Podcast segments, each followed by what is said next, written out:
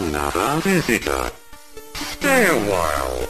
Stay forever. Ein Podcast über alte Spiele von zwei alten Männern. Stay Forever mit Gunnar Lott und Christian Schmidt.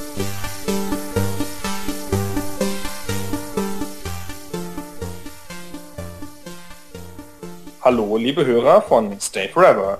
Ich bin Gunnar Lott. Und äh, an der anderen Seite sitzt Christian Schmidt. An der anderen Seite von was? Ja, von der Leitung. Wir unterhalten von der uns ja Leitung. fernmündlich über moderne Telekommunikationsmittel, weil du in Karlsruhe sitzt und ich in Hamburg. Die Konstellation tut jetzt zwar nichts zur Sache für das Verständnis und den Genuss unseres Podcasts, aber ich wollte es nochmal erwähnt haben. Ich finde schon, dass man mal aufzeigen kann, unter- unter welch widrigen Umständen dieser Podcast entsteht. ja, ich sag mal, vor 100 Jahren wäre der noch nicht möglich gewesen. In der Tat, da hätte ich mit der Postkutsche rüberfahren müssen nach Hamburg. Erinnerst du dich noch an die Zeiten, wo Spiele als Postspiele ausgetragen wurden? Da hattest du das nicht sogar mal gemacht eine Zeit lang? Ewige Zeiten habe ich das gemacht. Ich habe äh, lange Jahre Postspiele gespielt. Das waren so hm, turnbasierte Spiele, rundenbasierte Spiele, wo man seine Befehle aufgeschrieben hat, in einem Code auch noch. Und dann hat man das an den Spielleiter geschickt und dann hat der das ausgewertet, entweder von Hand manchmal oder mit einem Computerprogramm. Und dann hat man bereits zehn Tage später seinen Zug zurückbekommen und konnte dann sehen, ah Mist, in Befehl 3 habe ich das A und das F verwechselt und wir sind die, die Armee ist in die falsche Richtung gegangen. Unvorstellbar. Ich habe mir, ich mir einmal Unterlagen geben lassen als junger Mann für so ein Postspiel, habe mir diese Einstiegssituation durchgelesen und habe dann tagelang geplant, was ich jetzt dann als nächstes alles machen werde. Also bis auf Jahre im Voraus das Ding abgeschickt und nie eine Antwort drauf bekommen. Das war dann also auch wieder das Ende dieses Abenteuers. Das ist gemein. Ich habe das wirklich lange gespielt. Also es war großartig. Für mich hat es irgendwie aufgehört, als es dann auf E-Mail umgestellt wurde irgendwo. Dann hat es mich irgendwie ein bisschen Reiz verloren. Dann war das irgendwie weg. Und es hat, das war richtig teuer. Ich habe irgendwie damals 5 Mark pro Zug bezahlt. Ja. Das ist eine, Art von Immersion, die ihren Reiz auch aus dem Warten bezieht. Es geht ja heutzutage schon ein bisschen diese Faszination verloren, finde ich, dass man Woche für Woche auf die nächste Episode der Lieblingsserie im Fernsehen wartet, weil man sich einfach alles vom US-Original im Internet zieht heutzutage. Diese Erfahrung wird immer unmittelbarer. Das schade, da geht auch ein bisschen was damit verloren. Das gleiche gilt auch für Download-Spiele. Aber da redet jetzt, glaube ich, ein alter Mann. Aber ich weiß noch, ich hatte dann irgendwie von einem Mitspieler in diesem Postspiel die E-Mail-Adresse rausbekommen. Und dann habe ich dem einen Waff-File geschickt, wo ich ihn beleidigt habe. Warum? Ich weiß nicht mehr. Ich wollte ihn erschrecken, glaube ich.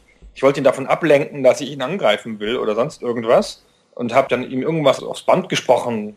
Und es war irgendwas so mit verstellter Stimme. Und ich war dann nicht... Ich war in dem Spiel, war ich ein Nazgul. Es war das Herr der Ringe Postspiel. Aha. Und äh, mein Freund Marco und ich, die wir früher solche Spiele gespielt haben, haben das schon immer ein bisschen sehr ernst genommen mit der Immersion so.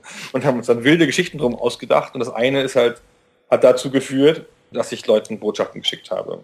Ihr, se- ihr seid ja auch gestandene Live-Rollenspieler gewesen in der Jugend. Es ist nicht wahr.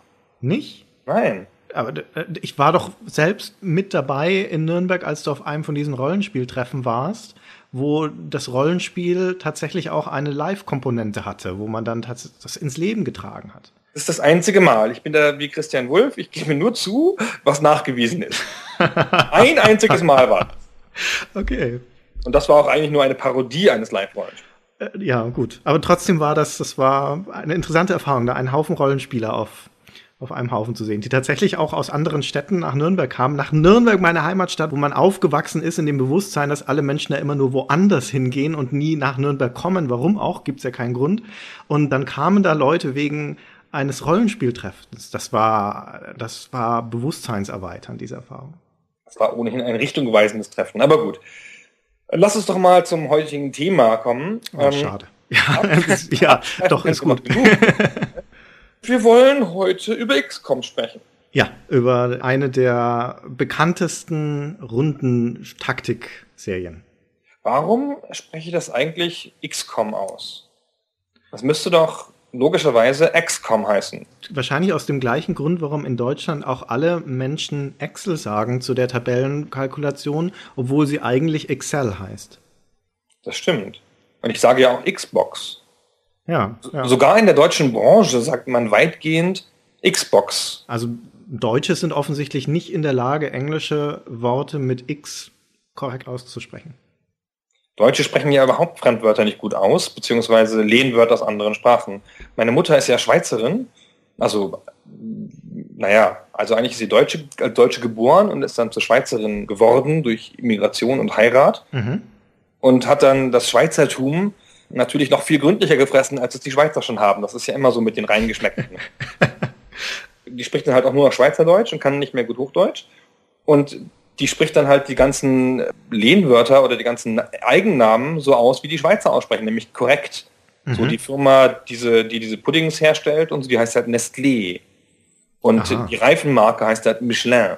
Und ja. Ähm, in Deutschland sagt man stumpf Michelin, ja, also ja nichts gegen zu sagen. Und meine Mutter fuchst das immer wahnsinnig. Was übrigens zu einer lustigen Anekdote geführt hat, jetzt ganz losgelöst von meiner Mutter, dass es diesen französischen Käse gab, der Bressot heißt. Ja. Und der wird ja, wurde ja Bressot geschrieben. Und dann haben die Deutschen halt die ganze Zeit stumpf Bressot gesagt. Und irgendwann hat die französische Firma eingesehen, dass sie die Deutschen nicht ändern kann und hat das T weggelassen auf der Packung. Und jetzt heißt er tatsächlich nur noch Bressot. Das ist sehr logisch. Eine Verbeugung vor dem deutschen Kunden. ja. Das ist also, Geschichte. ja. Haben die ja. sicher nicht gern getan. Und wenn ein Atomkrieg eine Option gewesen wäre, hätten sie die sicher gewählt.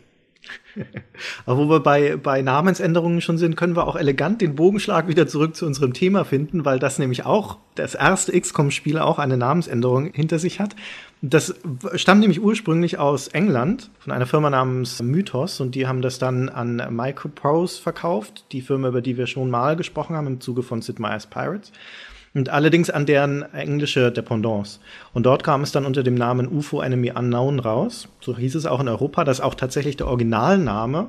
Und in Amerika hat Microprose US es dann rausgebracht, ein paar Monate später, glaube ich. Und dort war der Name UFO leider schon vergeben, nämlich von Sublogic. Das ist die Firma, die den originalen Flight Simulator für Microsoft gemacht hat in den ersten Ausgaben. Die hatten dann 1989, glaube ich, eine Flugsimulation, die hieß einfach UFO. Da konnten sie es also dort nicht UFO nennen, haben es deswegen dann umbenannt in XCOM UFO Defense, UFO Defense. Wie sagt man eigentlich da? UFO oder UFO im Englischen? Ich glaube, das zieht man im Englischen nicht zusammen. Man, macht, man sagt UFO. UFO, ah, okay, stimmt. Du hast recht. Also wir sollten einfach Fachbegriffe von irgendeinem mechanischen Übersetzungsprogramm aussprechen lassen in Zukunft. Aber das XCOM hat sich durchgesetzt, ne? Also so auch unter, dann, ja.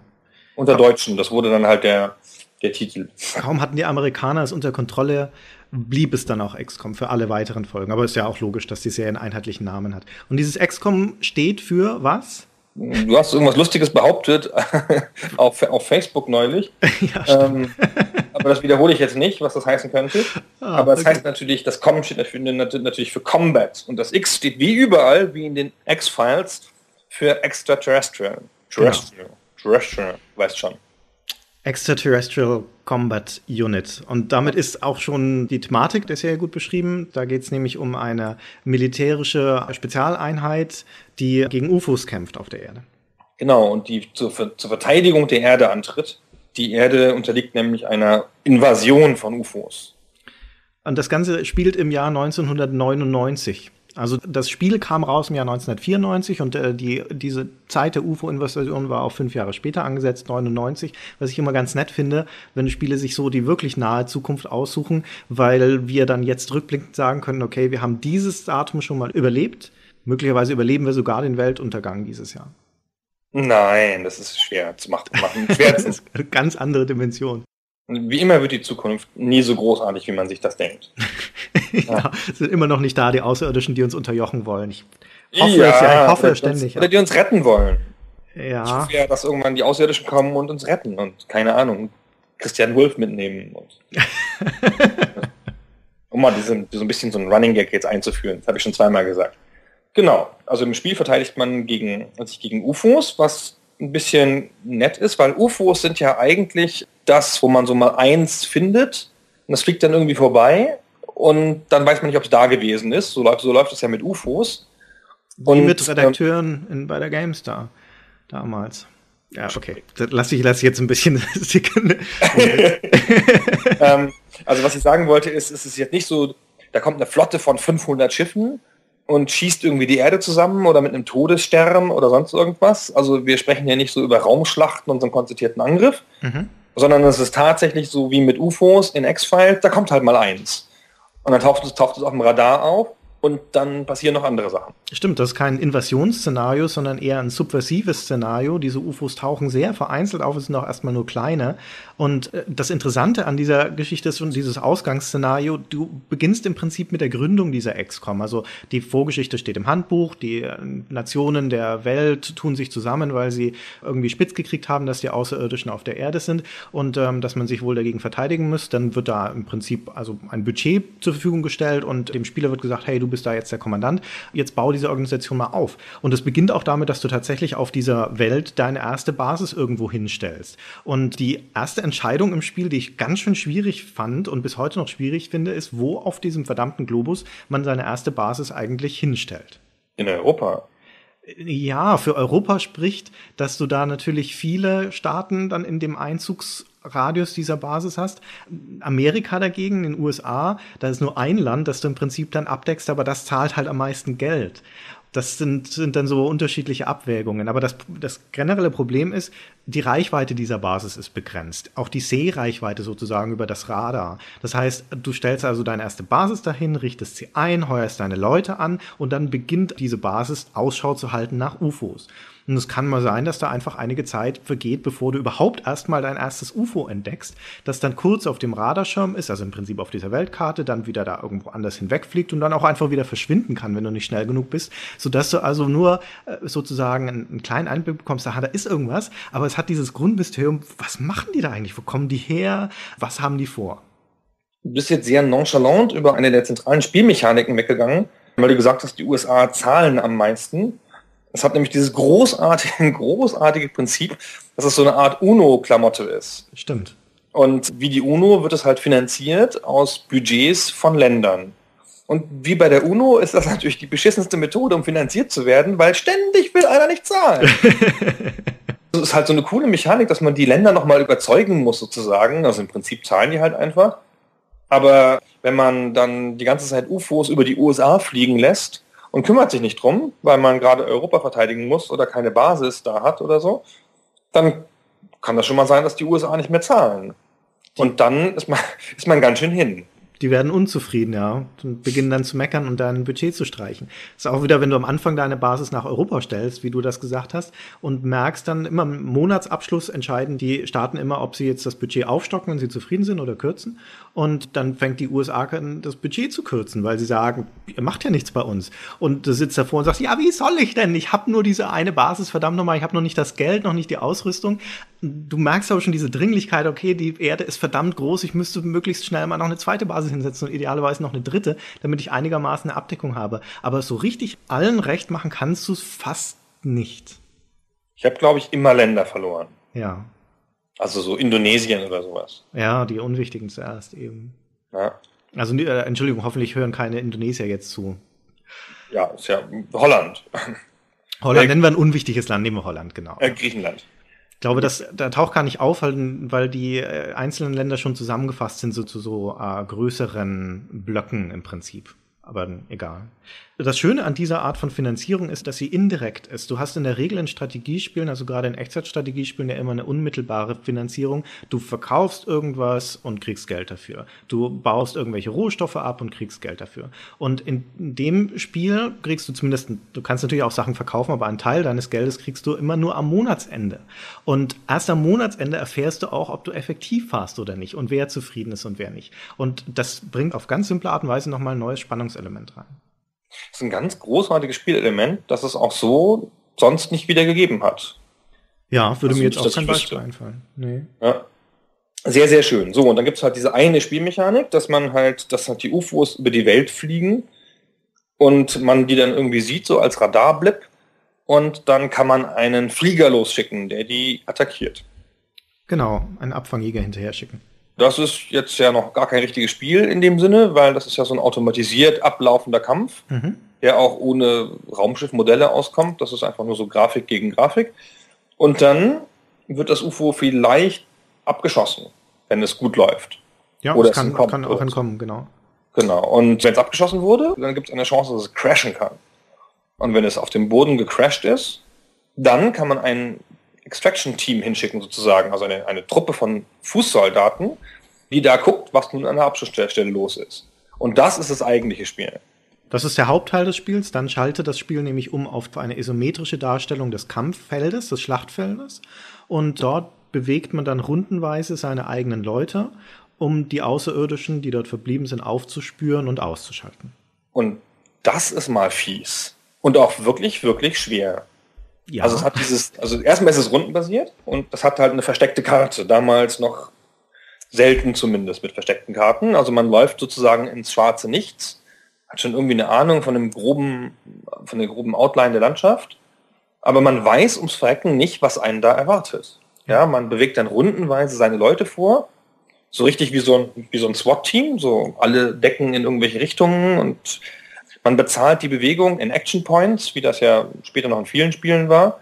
Und dann kann man sich welche überlassen, dann können sie sozusagen out of turn noch schießen. Habe ich das richtig erklärt? Ja, ne? ja, genau, richtig, ja. Genau, man lässt sich also, man hat halt, keine Ahnung, sieben Punkte pro Person und dann geht man nur, für einen Schuss braucht man drei und dann geht man nur, nur, nur vier weit, um noch drei Punkte über zu haben. Und wenn dann plötzlich ein Alien hinter Busch vorspringt, weil die Aliens ziehen in ihrer Runde natürlich auch und können sich alle bewegen, dann kann halt der eigene Soldat noch schießen. Und das ist natürlich eine sehr, sehr, sehr mächtige Waffe. Und dann bewegt man sich halt immer so vorsichtig vorwärts und hofft, dass nichts passiert. Dummerweise können die Aliens das auch. Das ist, also du sagtest schon, das ist ein schwieriges Spiel, da werden da noch ein paar Mal drauf zurückkommen, aber jetzt bei diesem Beispiel, es passiert halt genauso gut, dass äh, wenn du dich bewegst und du läufst in die Sichtlinie eines Aliens, dann können die auch unterbrechen, wenn sie noch Actionpunkte übrig haben und schießen dich dann über den Haufen. Was es natürlich nochmal notwendig macht, vorsichtig hervorzurücken, beziehungsweise irgendwelche Speer vorzuschicken oder sogar gepanzerte Einheiten, die ein paar Schüsse aushalten können.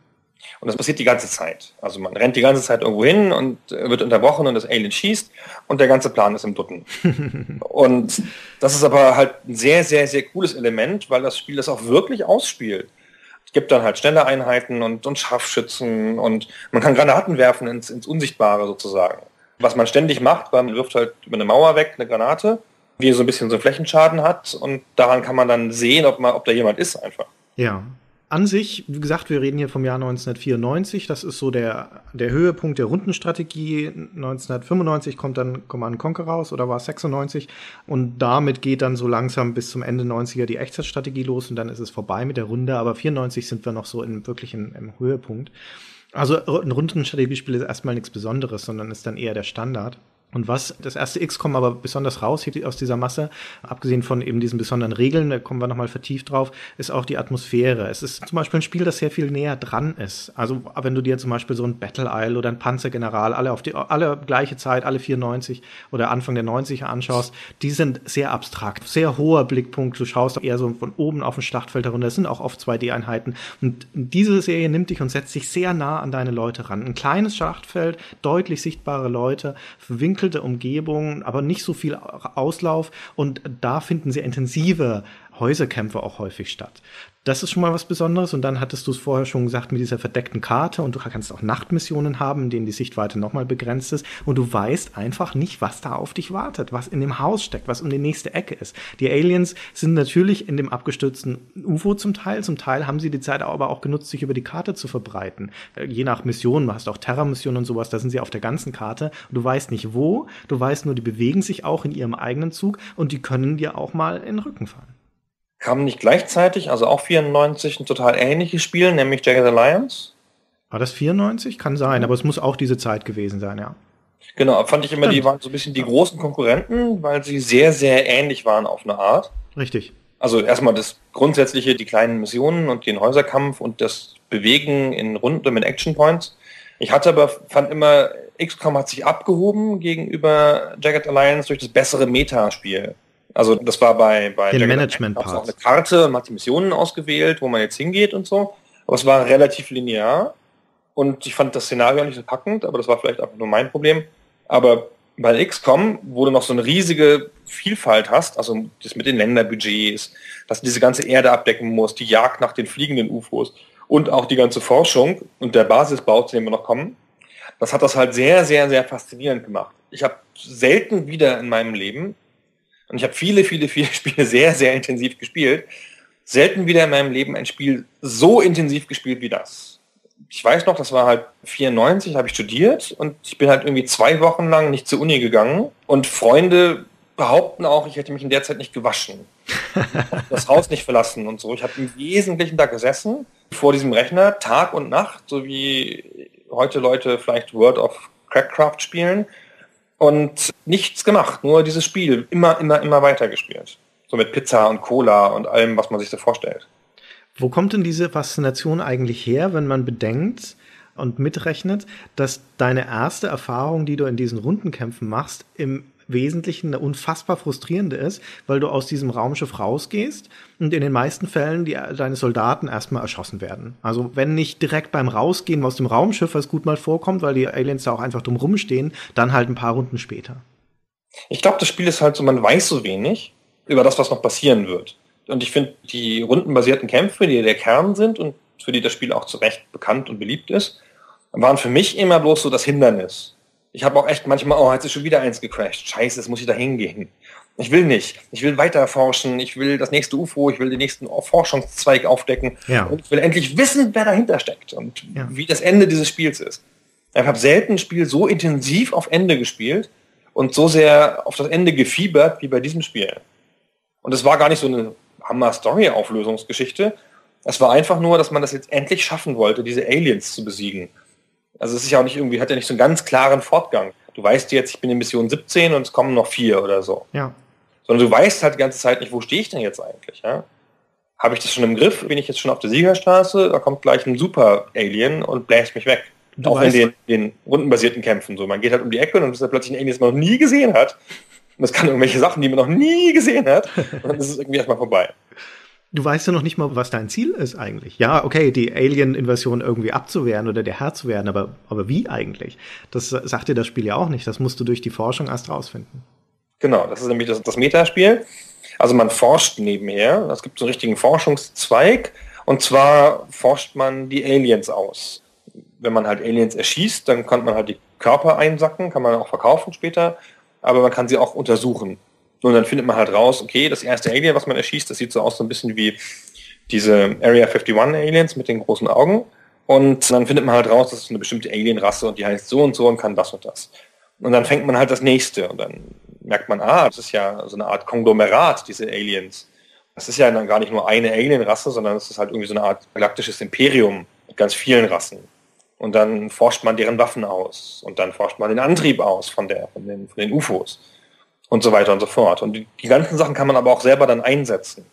Also man kann dadurch wieder eigene Sachen entwickeln daran. Ich äh, finde, dass die Forschung in XCOM eine Komponente, eine grundlegende Komponente hat, die sie von anderen Forschungsspielen abhebt. Zum Beispiel in Civilization, wo du ja auch einen ausgefeilten Forschungsbaum hast. Und da ergibt sich ein Forschungszweig aus dem nächsten. Wenn du den erforscht hast, dann wird der nächste freigeschaltet. Und in der XCOM-Serie ist es viel logischer, dass du nur Dinge erforschen kannst, die du überhaupt besitzt. Also du findest da Dinge auf dem Schlachtfeld, die Waffen der Aliens, deren Rüstung, die Reaktoren der Raumschiffe und sowas. Und diese Dinge kannst du dann auch erforschen. Das macht auch zum einen die Außeneinsätze spannender, weil du dich natürlich immer fragst, oh, werde ich vielleicht was Neues finden diesmal? Und vor allen Dingen bringt es einen, einen wirklich coolen Kniff mit in diese taktischen Kämpfe, indem du nämlich die Aliens ja auch erforschen kannst, wie du gesagt hast, und zwar natürlich deren Leichen, aber halt auch lebende Exemplare.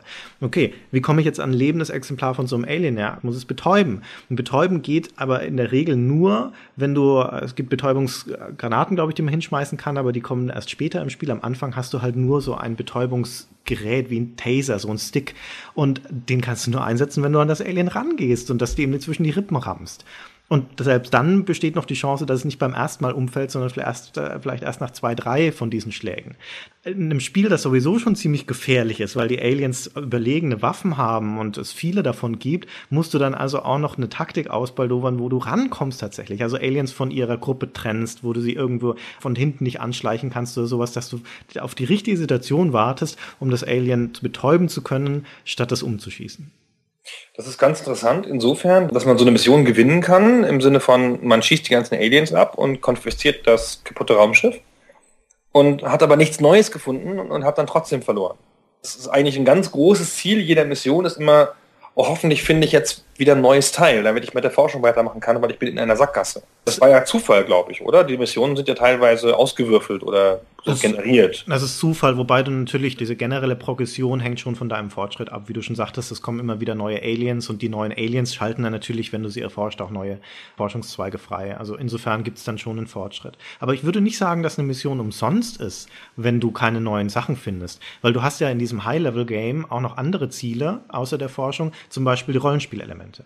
Ja, genau, das stimmt. Du hast ja du hast da eine, eine Truppe von Soldaten und das ist halt nicht so wie später in den Echtzeitstrategiespielen, die ja ganz schlimm das Kanonenfutter eingeführt haben, sondern du hast halt einzelne Truppen, die du halt einzeln einstellst und ausbildest. Und die steigen halt in den Werten wie eine Rollenspielgruppe und du rüstest sie halt aus, auch wieder mit zunehmender Alien-Technologie. Dann hast du halt deine, wie viele Mann? Fünf bis zehn?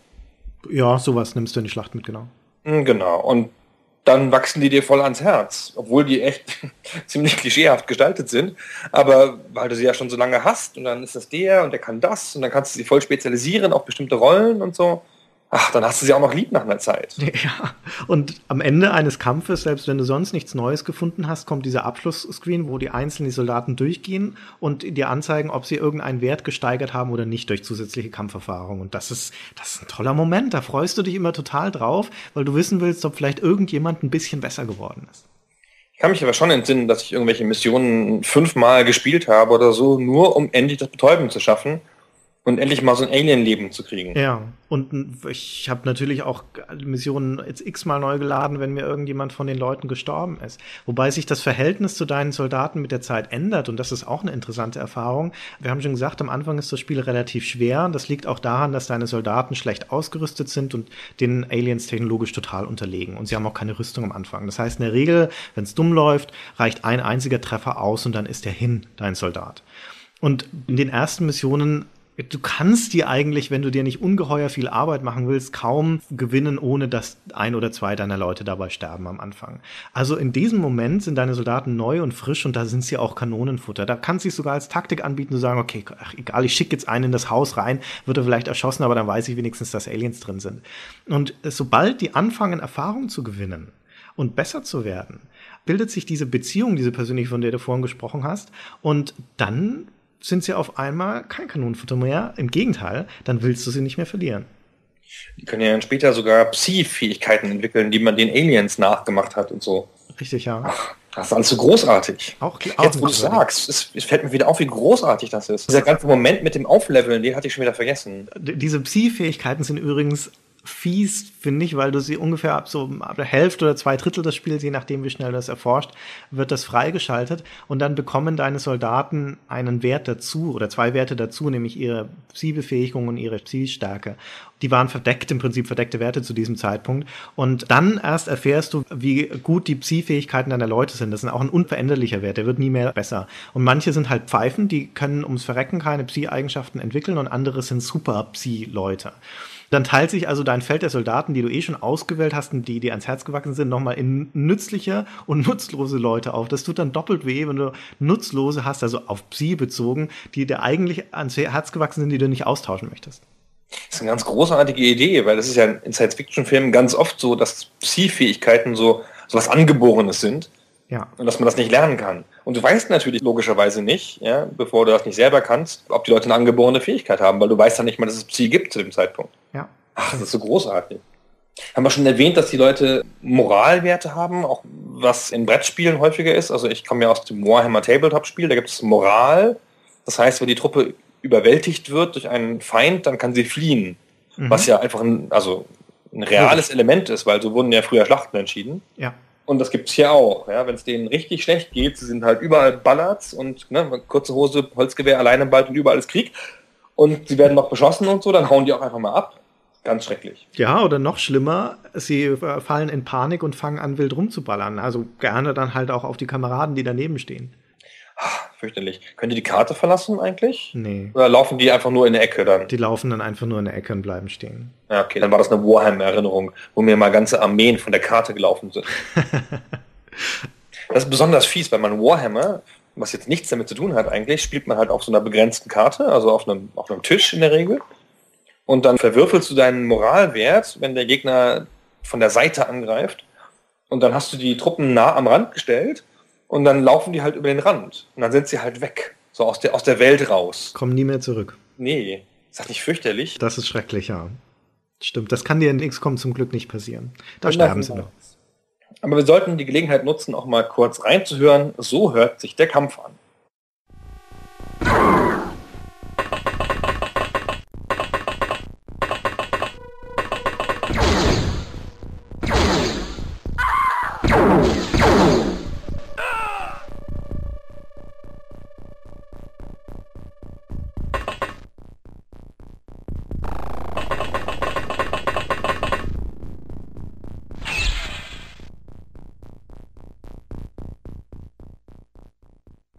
Es gibt übrigens eine besonders fiese Art und Weise, wie Soldaten sterben können. Also abgesehen vom Erschossen in die Luft gesprengt werden und sonstigen Dingen. Und das ist in einen Zombie umgewandelt zu werden. Klingt jetzt nicht unbedingt nach einem Alien-Spiel, aber es gibt da eine Art von Alien, Chrysalid heißen die, die sind nur Nahkämpfer. Also denkt man erstmal, okay, kein Problem, schieße ich sie halt weg. Aber wie das so ist in diesem Spiel, wenn du in durch verwinkelte Gänge gehst oder irgendwelche Räume, dann tauchen die halt einfach auf. Die können auch ganz schön weit laufen. Und sobald sie einen deiner Leute erreichen, greifen sie den an und mit einem einzigen Angriff verwandeln sie ihn in einen Zombie.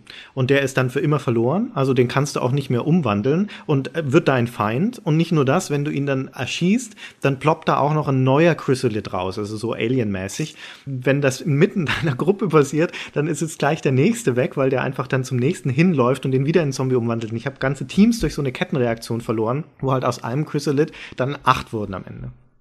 1989 hat GameSpot mal eine Wahl gemacht oder eine, eine Juryentscheidung, welches die gruseligsten Monster in Spielen sind. 1999, noch lange, lange, lange vor vielen Sachen, die man heute gruselig findet. Und die Chrysalids haben es auf Platz 4 geschafft, immerhin. Zu Recht. Weil die auch, das sind Monster, die lernst du hassen. Die lernst du wirklich hassen im Laufe des Spiels. Die können halt deine ganze Taktik ruinieren, wenn der eine an dich rankommt. Das führt uns umgekehrt wieder dahin zurück, warum das so ein gutes Rundentaktikspiel ist. Du hast es vorher schon mal angedeutet mit verdeckter Karte und Sichtlinien und dieser Unterbrechungsmöglichkeit.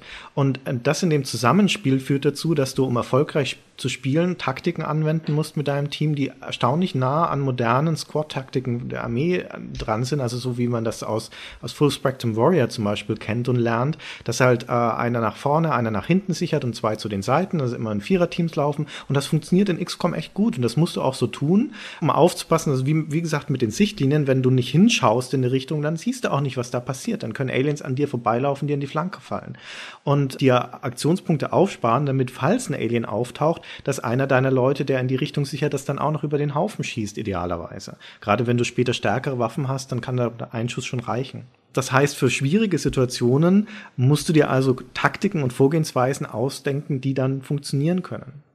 Also es ist schon total tüftelig. Also man verbringt schon Zeit damit, seinen nächsten Zug zu planen, obwohl man ja so ein bisschen im Dunkeln plant, weil man ja nicht genau weiß, was ist. Ja?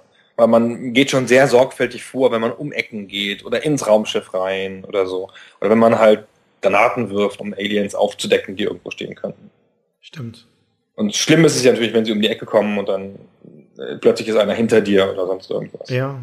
Du sagtest ja schon, dass man immer wieder auf neue Aliens trifft und es gibt halt ein paar fiese Arten davon. Den Chrysalid haben wir gerade schon erwähnt, aber es gibt auch diese Cyberdiscs, heißen sie, glaube ich. Das sind so eine Art Alien-Panzer, so fliegende kleine Untertassen und die halten erstmal gut was aus, sodass du also versucht bist, bei deiner ersten Begegnung mit denen da gleich mehrere Soldaten zusammenzuziehen, mit dir mehrere drauf feuern können, um das Ding endlich in die Knie zu zwingen. Und was macht es, wenn es kaputt ist? Na, es explodiert halt in einer riesigen Explosion, die alles wegreißt, was da rum steht. Und ich glaube, jeder XCOM-Spieler hat seine erste Begegnung mit so einer Cyberdisk nochmal den Spielstand geladen und von vorn angefangen, weil die Hälfte seines Teams tot war. ja, das war bei uns allen so das waren jetzt alles Sachen, die dafür sprechen, was für ein super Spiel das ist. Und, und, und trotzdem, wie gesagt, ich finde, die eigentliche Faszination resultierte aus dem Metaspiel. Aber äh, die, noch kurz die eine Sache zu erwähnen in den Missionen. Es hatte halt auch, wie so viele dieser Spiele, den Tick, dass man alle Gegner töten muss. Oh ja.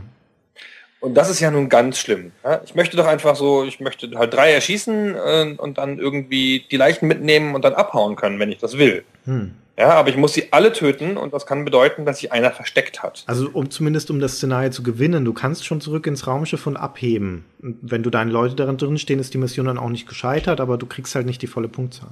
Genau, ja gut, okay. Aber auch nicht die Erfahrungspunkte und so. Oder jedenfalls nicht so viele Erfahrungspunkte. Ja, und vor allem, du hast halt die Mission nicht geschafft im Prinzip. Ja. Genau, und dann ist es aber natürlich so, das war bei Jagged Alliance auch so, dass man halt dann ewig rumläuft und irgendwo auf der Karte muss da noch ein Alien sein. Ja. Oh, und wo ist es denn jetzt? Und das ist ja auch nur ein Spiel, das hat ja auch noch Höhenlevels. Also man kann auch noch in ein Gebäude hochgehen oder so. Ja, stimmt. Dann ist man da irgendwo in diesem, auf diesem freien Feld, wo das Raumschiff niedergegangen ist und dann ist da hinten noch irgendwo, sind noch drei Hütten und dann hast du halt nicht gesehen, dass die eine Hütte zweistöckig ist. Und dann sitzt das oben im Heuschober und macht irgendwas. Keine Ahnung, was da macht. Meistens Es gar nicht. sitzt da nur. Ja. Da musst du halt hin und das da ausräuchern. Ah. Und meistens werden Nachfolger ja besser bei solchen Ärgernissen. Das ist aber einer der zentralen Punkte, die in der XCOM-Serie immer schl noch schlechter geworden sind. Im zweiten Teil hattest du dann nicht nur Missionen, die aus zwei Teilen bestanden, wo du also im Prinzip doppelt so lang gebraucht hast, sondern da waren die Karten auch viel kleinteiliger. Da gab es solche Inseln mit Urlaubsparadiesen zum Beispiel, mit so Feriendörfern. Da hatten aus irgendwelchen Gründen, frage mich nicht, gab es da in so Hügeln kleine Türen, hinter denen dann ein Raum war, der aus einem Feld bestand im Prinzip oder zwei Feldern oder sowas. Und da waren gerne mal Aliens drin und sind da nie rausgegangen. Die haben sich da nie bewegt. Das heißt, du musstest jedes von denen abklappern. Und weil das da drin stand und nie Aktionspunkte verbraucht hat, hat das in dem Moment, wo du die Tür aufgemacht hast, natürlich sein gesamtes Magazin leer gefeuert. Mit der Unterbrechungsrunde. Das hat einen zur Weißglut gebracht. Oder diese blöden Frachtschiffe, die du dann da von Aliens befreist, wo auch eine kleine Kabine, Mannschaftskabine sich an die nächste reiten. Du musst halt alle abklappern, weil da irgendwo noch ein Alien drin sein könnte. Und im dritten Teil dann, da wurde das mit den Stockwerken absurd, dass du schon gesagt hast. In den ersten beiden Teilen waren das maximal vier, die wurden aber fast nie vollständig ausgenutzt. Und im dritten Teil waren es dann acht, also im Prinzip acht Karten übereinander, wo du jede verdammte einzelne Stockwerk abklappern musstest und wenn du das Alien nicht gefunden hast, alles wieder nach unten gehen und schauen, wo es noch war. Das war zum Wahnsinnig werden. Überhaupt hat sich die Serie nach dem ersten Teil nicht so wahnsinnig zu ihrem Vorteil entwickelt. Terror from the Deep habe ich tatsächlich dann nicht mehr richtig gespielt. Das, das habe ich irgendwie, keine Ahnung, fünf, sechs, sieben Stunden und dann hatte ich wirklich die Faxendicke. Also es war mir echt zu schwer und es war halt auf so eine unfaire Art schwer. Ja. Ja, das war halt gemein, das Spiel. Das hatte ich gehasst. Ich habe es trotzdem gerne gespielt. Zum einen, weil mir das Szenario gefallen hat, zum anderen, weil der Forschungsbaum ausgefeilter war. Aber vielleicht müssen wir erst erklären und noch mal kurz zusammenfassen, was das war, der zweite Teil.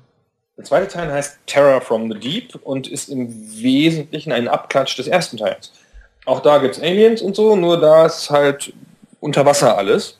Also die kommen dann halt nicht aus dem All, sondern haben sich schon in den Ozeanen der Welt versteckt. Und du hast es schon gesagt, die Schiffe sind da ein großer Schauplatz. Die greifen halt oft Schiffe an. Und dann muss man da sozusagen in das Schiff und sie da ausräuchern, um das Schiff zu retten sozusagen. Da heißen sie auch nicht mehr UFOs, die da äh, rumschwirren, sondern da sind es dann USOs, Unidentified Submarine Object. Das ist ein bisschen bemüht. Heißt aber, glaube ich, wirklich. Was sie dann ausgedacht. Nee, das, das kannst du googeln. Das heißt, das heißt wirklich so. Das gibt offensichtlich auch esoterische Kulte, die sich mit äh, unidentifizierten Unterwasserobjekten beschäftigen. Großartig. Ja, das sind Dinge, die man nicht wusste.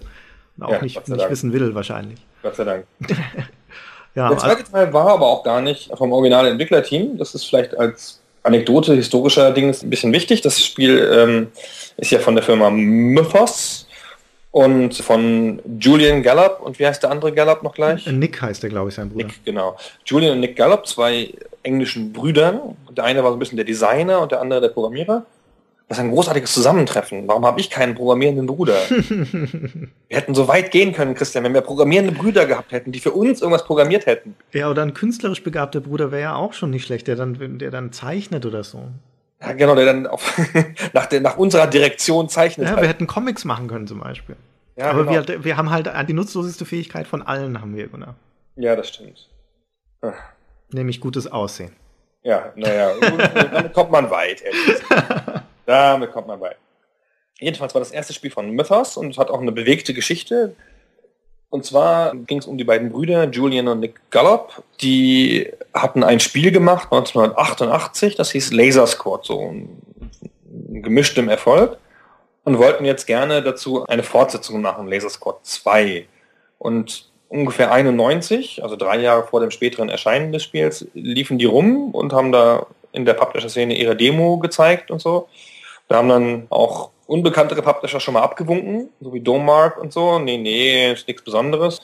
Und irgendwie kamen sie halt dann zu Microprose. Microprose hat das Potenzial gesehen darin und hat dich verpflichtet und hat denen dann lustigerweise die ganzen anderen Sachen außer dem Rundentaktikspiel aufgezwungen quasi. Also das ganze Metaspiel mit den Aliens und dass man die Welt retten muss und dass es im Spiel diese Weltkugel gibt, das kam alles erst dazu zu dem Spiel, als es bei Microprose war. Das ist eines der seltenen Beispiele, wo Einflussnahme vom Publisher tatsächlich eine positive Wirkung hatte, weil das Laser Squad war nur ein Rundenkampfspiel und auch noch mit einem Science-Fiction-Szenario auf einem fernen Planeten.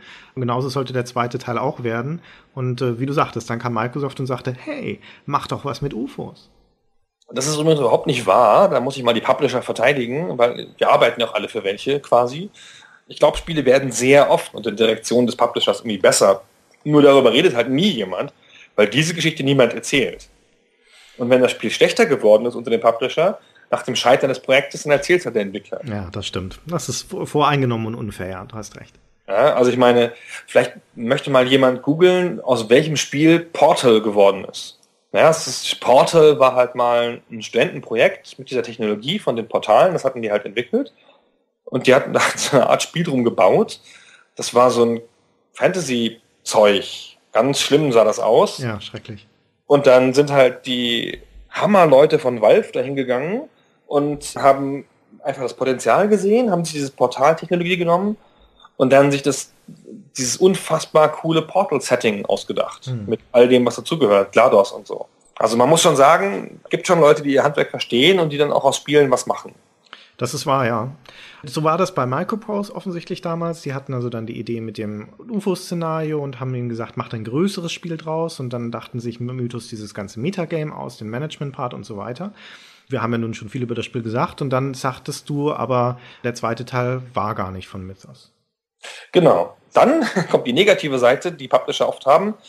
Und dann hat der Publisher, nachdem er das erste Spiel so schön in den Markt gemacht hat, hat er natürlich reagiert, wie jeder andere Publisher auch reagieren würde. So, jetzt muss aber zwei Minuten später der zweite Teil da sein. mal sechs Monate oder so. Und dann haben die Gallops reagiert, wie jede gute Entwickler reagiert und hat gesagt, fickt euch. Das geht, das geht nicht. Wir müssen jetzt erstmal vier Monate in Urlaub fahren. Und dann ah, denkt man vielleicht mal drüber nach. Nein, das war das. Das ist Quatsch mit dem Urlaub. Jedenfalls wollten die das dann nicht machen. Und dann gab es halt den üblichen Streit zwischen Entwicklern und Publishern, den es immer gibt. Und dann hat der Publisher auch so reagiert, wie das halt immer so ist, hat gesagt, okay, dann macht es halt anders. Bitte. Dann haben sie es einem anderen Team gegeben und äh, die Gallops haben aber haben dann gleich mit Teil 3 angefangen. Sie haben es intern gemacht sogar und hat es einfach in den eigenen eigenen Entwicklern irgendwo im Haus gegeben. Genau, ein internes Team, genau. Und die Gallops haben dann halt mit dem Teil 3 angefangen, also XCOM Apocalypse. Und das ist ja was, was heutzutage ja auch noch so ist. Ja? Die Call of Duty-Serie funktioniert ja auch so. Da gibt es halt immer einen Teil von Infinity Ward und einen Teil von wem anders. Ja, stimmt. Ja, das erklärt dann auch, warum dieses Terror from the Deep im Wesentlichen ein XCOM mit einer anderen Grafik ist, weil das interne Team trotzdem diese klare Zeitvorgabe hat. Also sechs Monate haben sie es nicht geschafft, aber es war dann nur ein Jahr in Anführungszeichen. Und die haben kaum mehr gemacht, außer die Grafiken auszutauschen von Land zu Wasser, also in dieses Unterwasserszenario.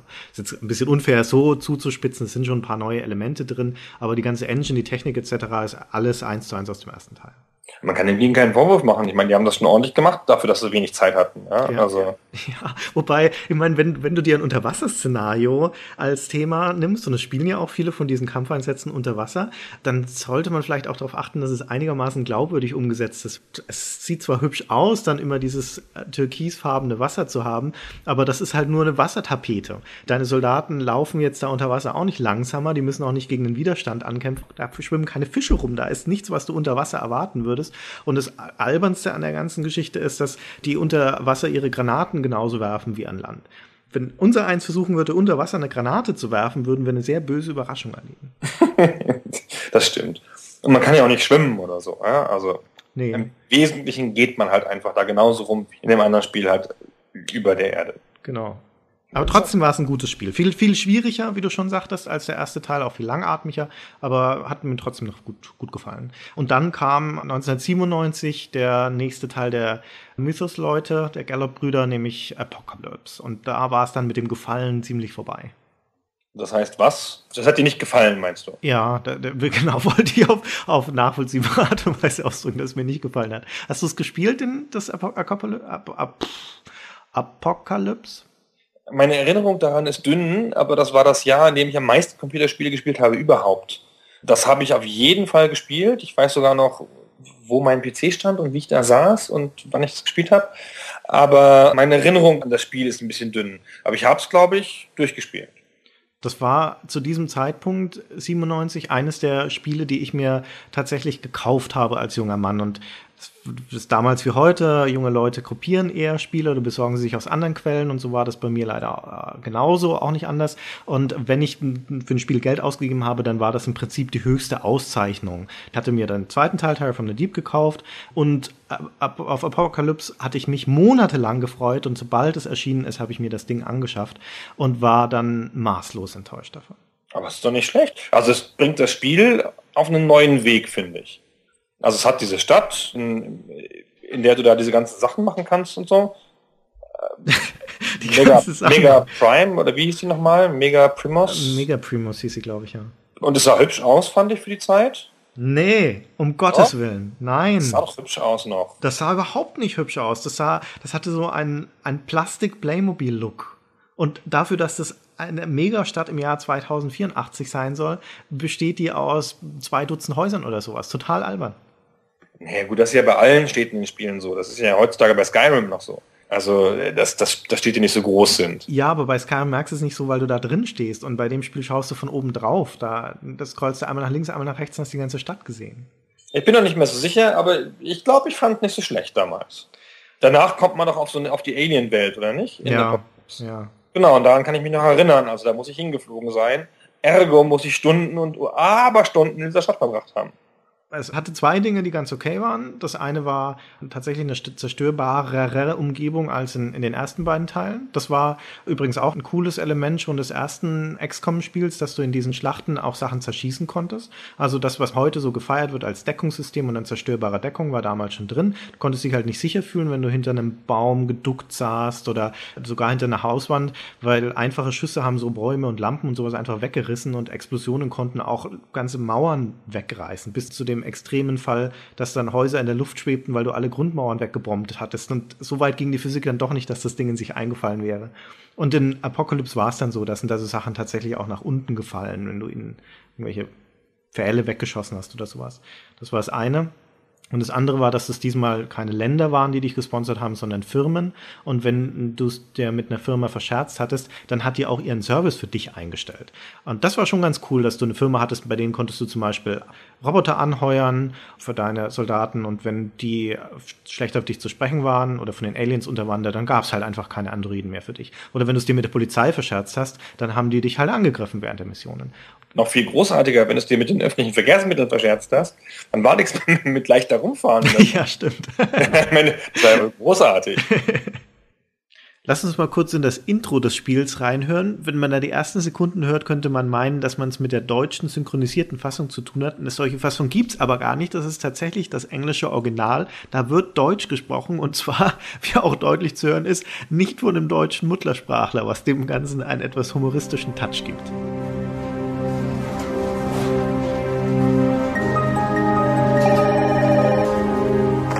MC-Sicherheitstruppe. Nein, wir beginnen gerade eine Sicherheitsaktualisierung. Er wird Sie später anrufen. Auf Wiedersehen. Commencing security sweep 121 at 1500 hours. Zone A, sectors 1 through 6. TV confirmed online for all cameras. Punch it in.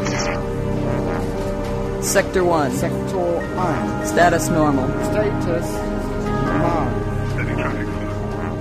Sector 2. Sektor 2. Sektor 1 Status normal.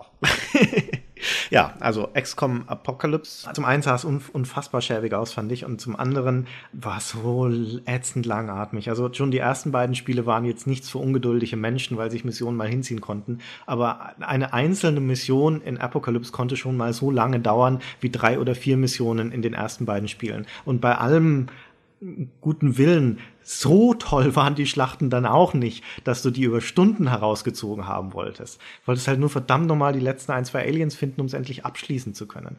Das hat das Spiel dann extrem langatmig gemacht. Mir hat es noch gefallen, glaube ich. Also sagen wir so, mir hat es besser gefallen als all die XCOM-Spiele, die danach kamen. Ja, okay, das kann man relativ leicht behaupten. Da kamen nämlich noch ein paar mehr. Für Mythos war es dann vorbei, das war dein letztes XCOM-Spiel. Aber Microprose hat noch ein paar weitere gemacht mit, mit der Lizenz. Mythos hat dann nur noch Magic and Mayhem gemacht. Genau. In Deutschland hieß das Mana. Die hatten sich mit Microprose zerstritten, deswegen haben sie dann nämlich aufgehört und sind dann zu Virgin gegangen und dafür haben sie dieses Mana gemacht. Und das, das hast du doch getestet für GameStar, oder? Das habe ich getestet, 69 Prozent. Ich bin nicht mehr sicher, ob die Geschichte, ähm, die ich gleich erzähle, sich auf dieses Spiel bezieht, aber ich glaube es. Ich habe irgendwie in meinem ersten halben Berufsjahr ein Spiel getestet, irgendwie so mit Zauberern und einem Magiebaukasten. Das wird schon das gewesen sein, falls es nicht noch ein sehr ähnliches gab und habe dem eine Wertung in den 60er gegeben. Und dann hat mich die Pressesprecherin angerufen, eine Frau R, und hat gesagt, Gunnar, schau, du hast diesem Spiel jetzt 69% gegeben. Der Heinrich Lennart, du weißt doch, wer Heinrich Lennart ist, Gunnar? Der hat dem Spiel eine 80 gegeben. Da fühlt man sich schon ganz schön blöd so als Berufsanfänger, wenn einer der Gurus der Branche eine viel bessere Wertung gibt, oder? Das saß. Und das war schon, war schon ziemlich heavy. So, also da, da habe ich schon mal eine Sekunde an mir gezweifelt, aber ich saß ja mit dem nicht zu erschütternden Westfalen Martin Deppe im Büro damals. Und der hat mich dann völlig beruhigt. So, ja, das machen die halt so, kein Problem. Auch und der Heinrich, der wertet auch nicht so super, der kocht auch nur mit Wasser.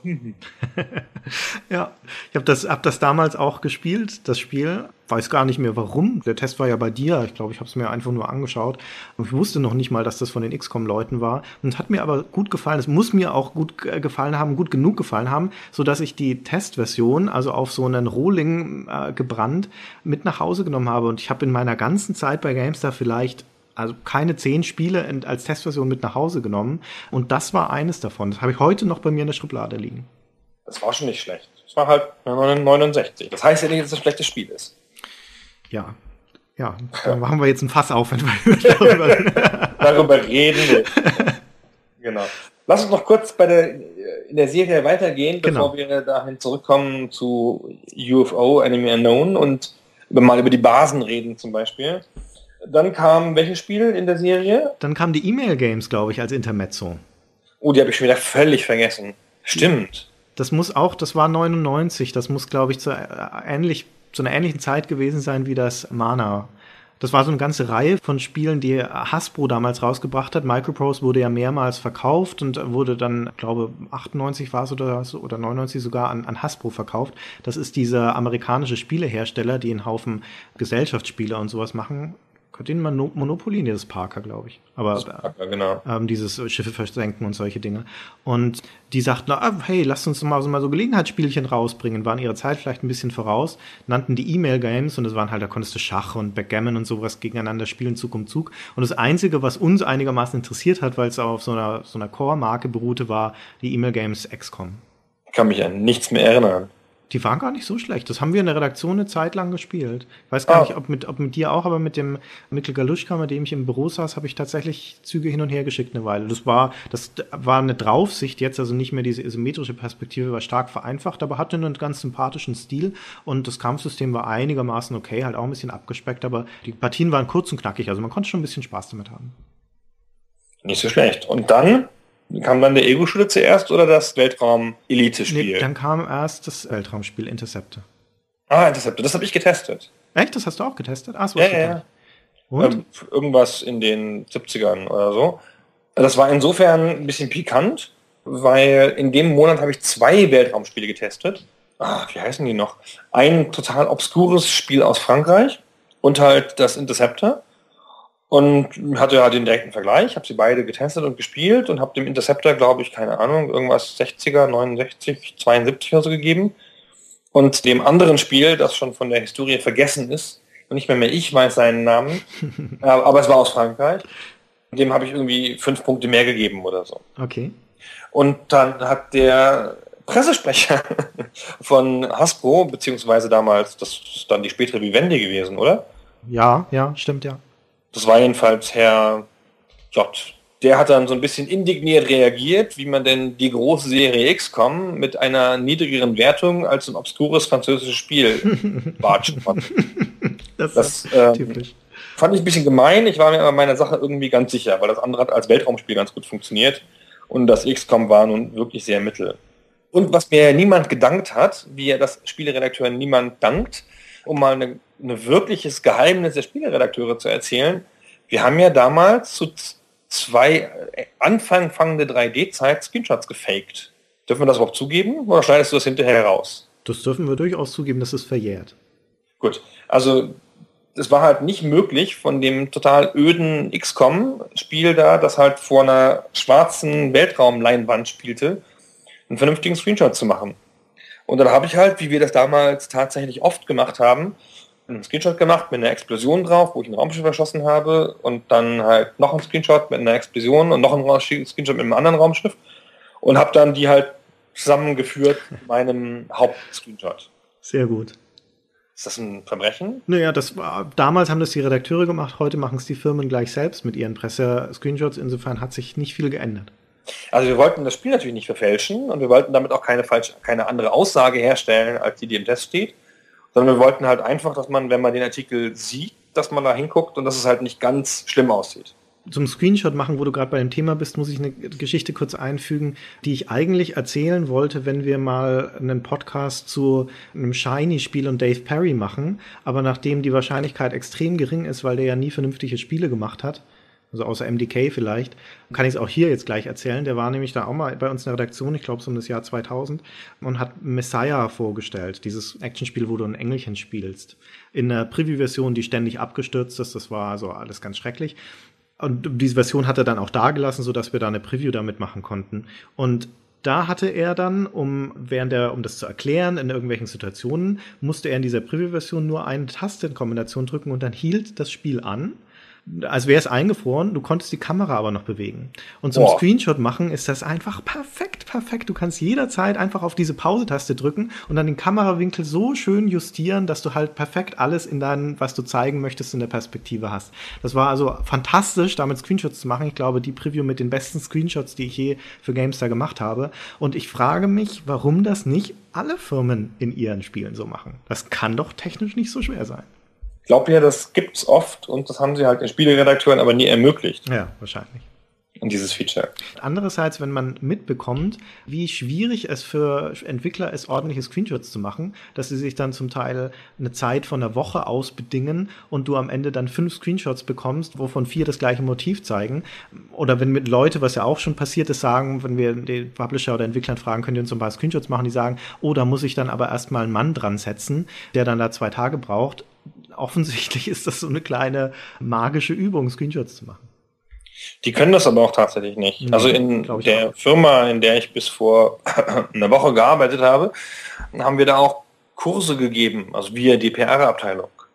Wie man richtig Screenshots macht. Ja, weil das einfach nicht, also es war ihnen auch nicht so mit mach mal so nicht beizubringen. Man musste da Kurse machen mit gucken und üben und so. Das ist ja auch nicht so einfach. Es ist so ein bisschen, ich kann mich nicht mehr erinnern, weil wir haben das 1998 gelernt von den Göttern auf Screenshot-Faking und seitdem konnten wir es halt. Bei GameStar hast du echt ordentlich Ärger gekriegt, wenn dein Hauptscreenshot nicht gut war. Ich muss da jedes Mal an den, einen geschätzten Kollegen von der Konkurrenz denken, den Felix Schütz vom Computec Verlag, der immer, wenn ich ihn getroffen habe und wenn er ein Bier getrunken hatte, was also im Prinzip Hand in Hand ging, der dann immer darüber beklagt hat, dass die Kunst des Screenshots machen eine verlorene sei in unserer Branche und wie viel Aufwand er in gute Screenshots stecken würde und dass das den Kollegen einfach nicht zu vermitteln sei. Und das stimmt, also wenn man Felix Artikel anschaut, die Screenshots sind immer tipptopp, er hat das echt gut drauf und er hat auch recht, wenn er sagt, dass die meisten Spielejournalisten oder Spieletester zu wenig Aufwand in ihre Screenshots stecken. Gut, manche stecken halt zu viel Aufwand rein, so wie wir eher. Und dann sieht das Spiel auf den Screenshots viel besser aus, als ähm, das Spiel ist. Ja, und nachdem wir jetzt den größten Teil unserer Zuhörer verloren haben, glaube ich, mit diesen ausschweifenden Abstechern in unsere Vergangenheit des Spielejournalismus, sollten wir zurückkehren zu diesem XCOM Interceptor, also dem vierten richtigen XCOM-Spiel aus der Serie, wo damals schon, was heute ja wieder beklagt wird von den Fans, die Firmen gedacht haben, okay, wir haben eine Serie, die funktioniert wunderbar als Rundenstrategie, ist aber irgendwie nicht mehr zeitgemäß. Rundenstrategie Ende der 90er, ich habe vorher schon gesagt, alles Echtzeit und sowas und 3D-Grafik. Lass uns doch die Serie nehmen und einfach ein neues Spiel draus machen. Also ergo eine Weltraumsimulation. Ausgerechnet. Ausgerechnet, ja, das war auch so in, auf so viele Arten falsch. Aber ist irgendwie logisch, weil wenn du ein Spiel mit Außerirdischen hast, dann liegt der Weltraum ja doch nahe. Ja, aber dann doch mit taktischen Raumschlachten oder so. Ja, das wäre ja logisch. Der nächste Schritt ist es, keine Ahnung, die Aliens aus dem Universum zu blasen und auf deren Heimatplaneten und noch weiter, auf deren andere Kolonien zu gehen oder so mit eigenen Raumschiffen. Ja. So war es halt jetzt dann letztendlich eine Mischung aus einem X-Wing im Prinzip, einem schwächeren und trotzdem noch einer Basisbausimulation, weil zumindest den Management-Part hatten sie also noch drin, dieses Metagame. Du hattest eine Raumstation jetzt in diesem Fall, hast die weiter ausgerüstet, hast auch wieder Sachen gebaut, Dinge erforscht und so weiter. Das war schon noch drin. Was auch eine extrem seltsame Kombination ist, auf der einen Seite hast du ein Gameplay, so ein, so ein Core-Gameplay, das Actionspieler anspricht und auf der anderen Seite aber dieses Metagame, das du auch brauchst, das Strategiespieler anspricht. Und diese Mischung zu finden, ist ja extrem ungewöhnlich. In der Regel, wenn ich ein Weltraumspiel spielen will, möchte ich mich nicht in auch eindenken in diese komplexen taktischen Komponenten. Das funktioniert auch nie. Das ja. will ja auch niemand. Nee, ja? eben. Das hält einen ja so auf. Also sobald man dabei ist, irgendwas strategisch oder taktisch zu planen, ist total ärgerlich, wenn dann die Ausführung davon vom eigenen Skill abhängt im Sinne von Schießen. Ja. Ja, und das ist halt in so vielen Spielen schon schiefgegangen. Das geht halt wahrscheinlich einfach nicht. Obwohl, hm, hm, es gibt Gegenbeispiele. Aber oft geht es nicht. Ja, dann war zumindest der nächste Teil, äh, der dann noch folgte und auch der letzte offizielle Teil der XCOM-Serie von schon gar nicht mehr von Microprose, sondern die wurden dann wieder verkauft und zu dem Zeitpunkt war es dann äh, Fogramm, denen die Rechte gehörten und die haben dann gesagt, okay, machen wir halt jetzt gleich so einen Third-Person-Shooter draus. Und der kam 2001 und hieß XCOM äh, Enforcer. Ja, der Mantel des Schweigens. Das hat, glaube ich, Heinrich getestet und das ist, glaube ich, müssen wir nicht mal drüber reden. Das war halt einfach nichts Besonderes. Es ja. war auch kein, kein kompletter Scheiß, das war halt nichts Besonderes. Na, es war im Wesentlichen ein Abfallprodukt, weil das dem vorausging, das kann man schon noch erzählen, weil es noch so eine nette Anekdote ist, dem vorausgingen zwei gescheiterte Projekte. Microprose wollte schon zu der Zeit, wo es in der Übernahme mit Hasbro waren, eigentlich auch die Kernserie fortsetzen, also als Strategiespiel und parallel auch einen Taktik-Shooter machen, also sowas wie die Ghost Recon-Serie ein bisschen oder wie, wie wir das heute kennen. Also mit einem kleinen Team von Leuten, die dann so aus Third-Person-Grafik shootermäßig rumlaufen, die nur taktische Anweisungen gibt. Der Taktik-Shooter sollte Alliance heißen und die 3D-Fortsetzung des Strategiespiels Genesis. Und das wurde mit wechselndem Glück ein paar Jahre lang entwickelt intern. Dann wurde das Genesis eingestellt, dann wurde Microprose verkauft, dann wurde es Alliance ein anderes, anderes Team übertragen, glaube ich. Und schließlich dann auch aufgegeben. Und aus den Versatzstücken und Resten davon ist dann das Enforcer entstanden. Ja, Friede seiner Asche. Und das war's für die XCOM-Serie. Nein, das war's nicht. Es geht ja jetzt weiter. Jetzt geht's weiter, stimmt. Das, das ist aber der Grund, warum wir das Thema gewählt haben, weil wir versuchen ja immer mehr oder weniger krampfhaft aktuelle Bezüge herzustellen und tatsächlich kommt das Spiel jetzt wieder. Ja, aber das ist ja jetzt nicht mehr XCOM, sondern das ist jetzt XCOM. Und der Gag funktioniert jetzt nicht so gut bei einem Podcast, das müsste man geschrieben sehen, weil da nämlich der Bindestrich verloren gegangen ist. In den bisherigen Spielen hieß es immer X-com und die, eine der grundlegenden Änderungen, die Take-Two jetzt vorgenommen hat, denen gehört die Marke inzwischen, ist den Bindestrich zu entfernen. Hammer. Wow. Die Publisher, die machen das Spiel immer besser. Ja. Hatte aber auch nie einen Sinn, dieser blöde Bindestrich. Insofern ist es sogar richtig, ihn rauszunehmen. Ja, die haben schon recht. Ja, die lassen sich ja Firaxis machen, also auch noch ein Haus, das strategieaffin ist und nicht irgendwen und so. Also ich habe da große Hoffnung in das, was Tech2 da tut. Die Strategieneuauflage, ja, aber ja, parallel genau, haben sie ja auch noch den, den Shooter von 2K Marin. Ja, aber das, ist, das könnte mir nicht egaler sein. Es ist unfassbar, wie egal mir das ist. Der ist Was? aber, der Shooter ist tatsächlich das relevantere Spiel, weil das, äh, weiß nicht, ob es noch irgendwelche Leute da draußen gibt, die ein Interesse tatsächlich an der Chronologie der Spiele haben, also an der eigentlichen Geschichte im Spiel, den Kanon, wie man so sagt, der sowieso schon ein bisschen absurd war bei dem Interceptor, weil eigentlich der dritte Teil, also das Apocalypse spielt dann im Jahr 2084 wo ich mich auch, auch das als Einschub immer frage, warum eigentlich, wie kommen die darauf, das 2084 anzusehen? Warum nicht 2083 oder 2085? Weil es eine schöne Zahl ist. Das hat mir zum Beispiel an Homefront so gut gefallen, diesem Shooter von letztem Jahr. Der spielt ja in der nahen Zukunft und die haben das halt so logisch hergeleitet, warum das in dem Jahr spielt.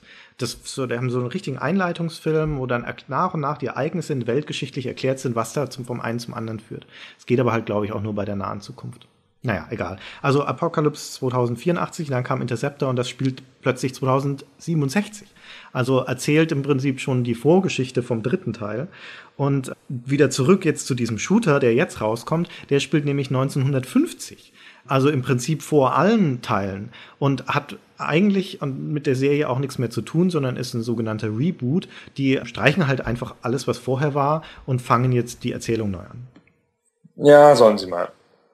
Ich gucke mir den Shooter nicht mal an. Ah, vielleicht doch. ja, vielleicht, Ah, doch. vielleicht doch. Sieht Aber- gar nicht so schlecht aus. Ja, ich, ich habe große Hoffnung auf, auf Firaxis.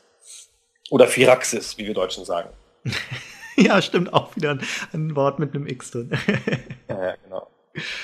ja, Worüber wir noch gar nicht geredet haben, und das ist eigentlich ein ziemlich wesentlicher Punkt, ist der Basisbau in dem Spiel selber. Wir haben es zwei, dreimal angerissen. oh ja, stimmt. Genau, also wir hatten schon gesagt, das Metaspiel, das Geld einsammeln von den Staaten der UNO und die Tatsache, dass man die Basis strategisch platzieren muss, weil sozusagen die Flugzeuge oder die Abfangjäger, die man schickt, fliegen von da aus los. Aber die Basis ist ja noch so viel mehr. Und die Basis ist wie, also SimCity jetzt nicht, ist zu viel gesagt, aber man baut sozusagen die Basis wirklich mit so einem Grundlayout und entscheidet auch, welcher Raum wohin kommt und was wohin kommt. Und das Schöne ist, das kann sich dann auch noch auswirken, weil man kann ja in der Basis noch eine Schlacht erleben, theoretisch. Also wenn die Aliens nämlich die eigene Basis entdecken und Genau. greifen. Die schlagen zurück, ja. Das führt dazu, dass erfahrene XCOM-Spieler jedes Mal wieder die Hände über den Kopf zusammenschlagen, wenn sie ihre erste Basis anlegen. Die kriegst du nämlich schon zum Teil fertig gebaut. Also du bestimmst den Ort, aber dann steht da schon so eine Art Urversion, wogegen jede weitere Basis, die du anlegst, besteht nur aus dem Eingang und sonst nichts. Alles weitere musst du reinbauen. Und diese Proto-Version der Basis, die erste, die du bekommst, ist unter Verteidigungsgesichtspunkten unfassbar schlecht gebaut, weil die Aliens äh, zwei Eintrittspunkte in die Basis haben, nämlich die Hangars, wo die Raumschiffe drinstehen, und den Aufzugsschacht. Und die Hangars sind wunderbar verteilt. Einer links in der Ecke, unten in der Ecke, einer rechts in der Ecke, einer oben in der Mitte und der Aufzugsschacht in der Mitte. Das heißt, wenn die Aliens angreifen, kommen sie, können, sind sie rundum um deine Soldaten passiert und greifen dich von allen Seiten aus an. Das wirklich ernsthafte Spieler reißen erstmal ihre Einstiegsbasis ab, zum Teil, um sie dann so wieder neu zu bauen, dass sie die Hangars durch den Luftschacht mit dem Rest der Basis verbunden sind, also mit dem Aufzugsschacht, sodass es die Aliens nur ein einziges Nadelöhr haben, durch das sie in die Basis reingehen können. Die Aliens haben übrigens auch Basen, das haben wir vielleicht noch nicht erwähnt. Bei seinen Kämpfen gegen die Raumschiffe und so entdeckt man halt auch immer wieder mal eine Alien-Basis, die dann irgendwo versteckt liegt. Und dann kann man die auch angreifen, indem man sein Team da reinschickt, dann geht man da rein, was kein Spaß ist. Das war. Was übrigens ziemlich cool ist, ist, dass man ja auch, spielt man beim, beim, beim ersten Teil auch schon in Städten, ja, ne, wenn die Städte angreifen. Ja, Terrormission, ja. Genau, dann gibt's Terrormissionen, genau. Dann suchen sich die Aliens nämlich mit besonderer Vorliebe gerne ein Land aus, das dir gerade viel Geld zahlt und machen eine Terrormission, indem sie da eine Stadt angreifen, die Hauptstadt oder so. Und das hat dann tatsächlich so aus Aliensicht den sehr logischen Grund, dir den Nachschub abzuschneiden, beziehungsweise dir das Geld abzuschneiden, weil dann soll das Land nämlich so verängstigt werden, dass es einen Nicht-Angriffspakt mit den Aliens unterzeichnet und dir kein Geld mehr gibt. Stimmt. Und dann brennt die Luft, ja. Dann muss man da wirklich hin und da kann man auch das nicht vermeiden. Dann muss man wirklich, wirklich die- diese Stadt retten. Oder das Land ist automatisch verloren. Ja. Auch ein großartiger Mechanismus. Was es für ein cleveres Spiel ist. Also wie viele Sachen da grundsätzlich richtig sind. Bei aller, ist ja auch ein bisschen mühsames Spiel und so an, an vielen Stellen, aber was für unfassbar coole, richtungweisende Spielmechanismen.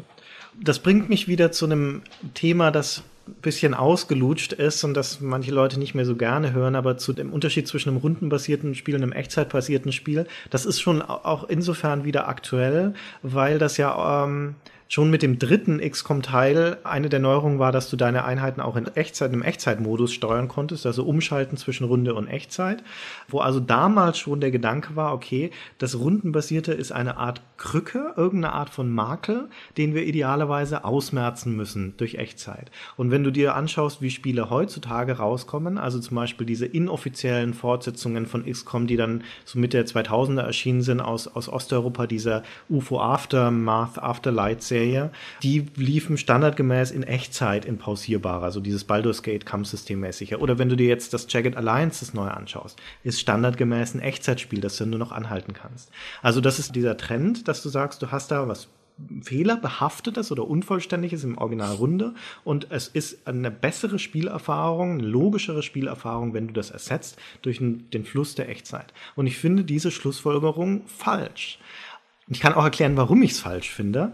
Und zwar, weil die Runde an sich, gerade für so ein taktisches Spiel, ein besseres Flow-Erlebnis ermöglicht als Echtzeit. Das klingt erstmal ein bisschen absurd, aber durch die Runde hast du eine klare Taktung von Aktion und Reaktion. Du hast ein klares Regelverständnis. Das ist in sich abgeschlossen. Ich habe meine Runde mit begrenzten Aktionspunkten, da kann ich dafür einsetzen. Dann ist ein klarer Trennschnitt und dann kommt der Gegner und ich sehe auch mit den gleichen, den gleichen Regeln sprechen, was der Gegner macht. Dann bin ich wieder dran. Du hast also dieses ständige Abwechseln von Aktion, Konsequenz, Aktion, Konsequenz, ohne dass das unterbrochen ist. Und diese Klarheit dieser Taktung tut für das Regelverständnis gut und es tut aber auch dem Flow sehr gut, weil du halt in dieser Frequenz sozusagen reinkommst. Das ist Zug um Zug um Zug und man hat ja in Rundenstrategiespielen häufig diesen nur noch ein Zug-Effekt, der kommt ja nicht von ungefähr, weil du halt das häppchenweise so gut konsumieren kannst. Wie gesagt, ich finde, das fließt wesentlich besser und logischer als Echtzeit. Ja und nein. Also ich finde gerade Fließen ist halt eine Sache, die Echtzeit ganz gut kann wenn alles ineinander greift und gut funktioniert und so, dann ist man mit einem Echtzeitspiel sehr im Flow. Rundenstrategiespiele neigen halt dazu, logischerweise, dass man sie pausiert. Und dann sitzt man da und denkt, ha, ich mach, was mache ich jetzt? Mach dies, mach jenes. Hm, hm, hm. Und dann bin ich auch leicht, leicht abzulenken und denkst, naja, ist ja auch eh wurscht. Dann gehe ich mir gerade noch einen Kaffee holen und eine Cola und eine Pizza und ähm, Krieg und Frieden lesen, dann komme ich wieder. Und das hast du natürlich nicht in einem Spiel, das deine Zeit so fordert. Hm. Und wir wollen auch mal nicht vergessen, dass ähm, Diablo 1 ein rundenbasiertes Spiel war und wir alle Gott danken, dass Blizzard daraus ein Echtzeitspiel gemacht. Ja, das ist ja auch eine andere Art von Spiel. Du kontrollierst da ja nur eine einzelne Einheit. Das ist ja kein taktisches Spiel in dem Sinn. Um Gottes Willen, ich will nicht sagen, dass pauschal alle Spiele als Rundenstrategiespiele besser werden. Ich will nur sagen, dass die Runde an sich eine Daseinsberechtigung hat. Eine, die ja heutzutage häufig implizit abgesprochen wird. Und das halte ich für einen großen Trugschluss und finde das ausgesprochen schade. Ja, die Runde ist ja voll wiedergekommen mit den ganzen Social Games und so. Weil die Social Games ja eine Währung brauchen, um den Spieler zu kontrollieren. Und dann ist halt Zeit oder Aktionspunkte jetzt wieder eine sehr gefragte Währung. Ja, stimmt, aber da hast du ja keine Reaktionsphase. Nee, also, genau, das ist halt nicht der Gegner, der mitspielt sozusagen. Ja, das stimmt. Genau. Was ich ganz interessant finde, ist, dass es weiß nicht, haben sich die Rundenstrategiespiele so wahnsinnig schlecht verkauft früher, weil es ist ja eine tief sitzende Angst der Publisher für Rundenstrategie. Hm. Irrsinnig. Ja, will niemand machen. Sogar da, wo es total angemessen wäre, wird es nicht gern gemacht. Ein Kollege hat mir gerade kürzlich eine Geschichte erzählt, dass er seinem Arbeitgeber, keinen Namen nennen jetzt, vorsichtig Gunnar, ein Rundenstrategiespiel gepitcht hätte für den Nintendo DS. Da muss man ja auch nicht lange drüber nachdenken. Auf einer mobilen Plattform gewinnt die Rundenstrategie ja noch mal mehr Sinn. Ja, weil du kannst halt viel leichter abbrechen, bist nicht so leicht aus dem Spiel zu reißen, ja. brauchst nicht so viel Zeit an einer bestimmten Stelle sozusagen zu bündeln, um halt irgendwas zu schaffen oder so. Du machst du deinen Zug und kannst wieder ausmachen. Mhm. Das ist ja völlig logisch, auf mobilen Plattformen Rundenstrategiespiele zu machen. Und der hat halt gepitcht, dann haben sie halt ein bisschen rumprobiert und dann wurde es halt niedergeschossen, von wegen, nee, nee, nee, nee, auch richtig vom Firmenboss, nee, Rundenstrategie, wer will denn sowas spielen? Hm. Ja, und dann kam Advance Wars raus. Also auf dem, das war gar nicht auf dem DS, das war auf dem, auf dem Advanced damals noch. Und dann kam Advanced Wars raus und hat er bewiesen, ja, dass das natürlich eine Daseinsberechtigung hat. Und einen Markt dafür gibt, ja. Ja, genau. Rundenstrategie oder Runde an sich hat halt einfach diese Ausstrahlung des Altmodischen, des Unmodernen. Und welche Firma möchte schon sich mit einem unmodernen Spielkonzept abgeben? Naja, das ist ja auch das Problem mit unmodernen Spielkonzepten. Es gibt ein paar Spielkonzepte, die sind grundsätzlich einfacher zu machen, weil sie nicht so einen großen Aufwand erfordern, grafischen oder Game Design Aufwand. Mhm. Und dazu gehört zum Beispiel das ganze Konzept des Adventures. Und das ist ja jetzt sehr schön wiedergekommen, aber natürlich wurde das Adventure lange Jahre, auch gerade in Deutschland, von Firmen betrieben, die sich einfach nichts anderes leisten konnten ja, die halt einfach das Geld nicht hatten, um große Spiele zu machen oder die Manpower nicht hatten. Und das hilft natürlich dem Ruf eines Genres nicht, wenn das nur Firmen machen, die nun gerade so, gerade so dieses fertig kriegen können. Mhm. Und dem Genre Adventure dann auch nichts Neues hinzufügen können, weil sie einfach gerade nur die Ressourcen haben, um überhaupt sowas mal fertig zu kriegen. Ja. Und es hat eigentlich erst so richtig Ocean Adventureland Deutschland Dedalek geschafft, die auch nicht mehr Ressourcen hatten, aber die einfach, meine Herren, brillant sind, offenkundig. Und, und durchaus in Polishing und Produktqualität investiert haben. Aber ja. Und Story. Der- Ja, und, und die Sachen trauen. Also wenn ich ein Publisher wäre, ich hätte mir Edna bricht auch nicht getraut. ja. Ja, also so ein absurdes Szenario und so eine komische Grafik und so, das haben sie sich halt getraut und sind dafür ja, also ich will nicht sagen belohnt worden, äh, in Sachen kommerziell, weil so einen riesen kommerziellen Erfolg hat die Firma nicht. Aber hat ja in Deutschland oder Europa jeden Preis gewonnen, den man gewinnen kann und das auch völlig zu Recht. Ja. Da zum Thema altmodisch und erfolglos und sowas mal dran denken, dass ich neulich mal wieder in Steam reingeschaut habe, dass ja jeden Tag die Rangliste der aktuell meisten gespielten Spiele einsehbar ist oder aktuell so sekundenaktuell ansehbar. Und da kommt auf Platz 1 natürlich Counter-Strike und dann kommt Team Fortress 2 und dann kommt Skyrim und dann kommt Civilization 5. Bitte? Ja, das es steht nach wie vor, dieses eineinhalb Jahre alte Spiel, in den Top 5 der meistgespielten Spiele jeden Tag auf Steam. Erstaunlich. Die ganze Civilization-Serie erschließt sich mir ja nicht so. Ja, ach, darüber haben wir ja nochmal einen eigenen Podcast. Naja. Wollen wir zum Abschluss noch ein letztes Audio-Sample einspielen? Oh, bitte. Es gibt nämlich noch eine absurde Sound-Anekdote zu dem ersten XCOM UFO Enemy Unknown. Microprose hat das Spiel nämlich mehrmals gepatcht und mit Patch 1.4 haben sie aus irgendwelchen mir vollkommen unverständlichen Gründen einen Teil der Soundeffekte ausgetauscht. Und zwar gegen Soundeffekte, die viele der User für schlechtere hielten. Aber vielen haben die Original-Soundeffekte besser gefallen. Und das hören wir jetzt einfach im Vergleich mal an. Die folgenden Soundsample, das, das, das sind zwei hintereinander. Das erste sind die Original-Sound-Files, das zweite die gepatchte Version. Und ähm, die Unterschiede hört man vor allem beim Türöffnungsgeräusch und bei dem Sterbeschrei des Aliens.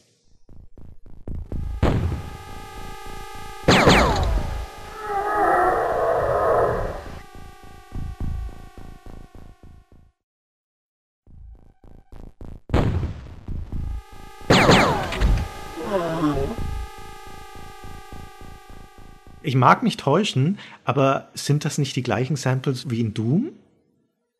Ich würde darüber keine Prognose abgeben wollen, weil sie so leicht zu widerlegen oder zu beweisen ist. Geben wir jetzt als Hausaufgabe einfach an unsere Genau, Zuhörer weiter. Ja, und dann würde ich sagen, wären wir bei diesem Podcast am Ende. Ja, das war ein abschweifungsgeprägter Podcast. Ja, er fing so an, er ging so weiter. Aber nachdem sich unsere Zuhörer ähm, gefreut darüber hatten, dass unser Ultima-Podcast ein bisschen länger war als die vorigen, können wir ja jetzt unbesorgt diesen Podcast beenden, weil der war auch wieder recht ausführlich. Ich habe es gewusst, dass das passieren würde. Deswegen hatte ich von vornherein gesagt, eine Dreiviertelstunde immer. Ja, Und es war klar, dass du das wieder aushebelst mit deinem Gequatsche. Äh, Jetzt bin es wieder mein Gequatsche. Ich bin ja auch dafür, dass wir es wieder ein bisschen kürzer fassen das nächste Mal. Da müssen wir uns einfach ein Thema suchen, zu dem wir weniger zu sagen wissen. Finden wir bestimmt eins. Ja, vor allen Dingen mit weniger Serie. Vielleicht mal wieder Genau, ein Einzelspiel. ja, Einzelspiel. Eine kurze Serie. Wir sind natürlich immer nach wie vor für Vorschläge dankbar. Einfach Genau. auf Vielen Facebook Dank fürs posten. Zuhören, für alle Leute, die es bis hierhin geschafft haben. Und tschüss. Tschüss.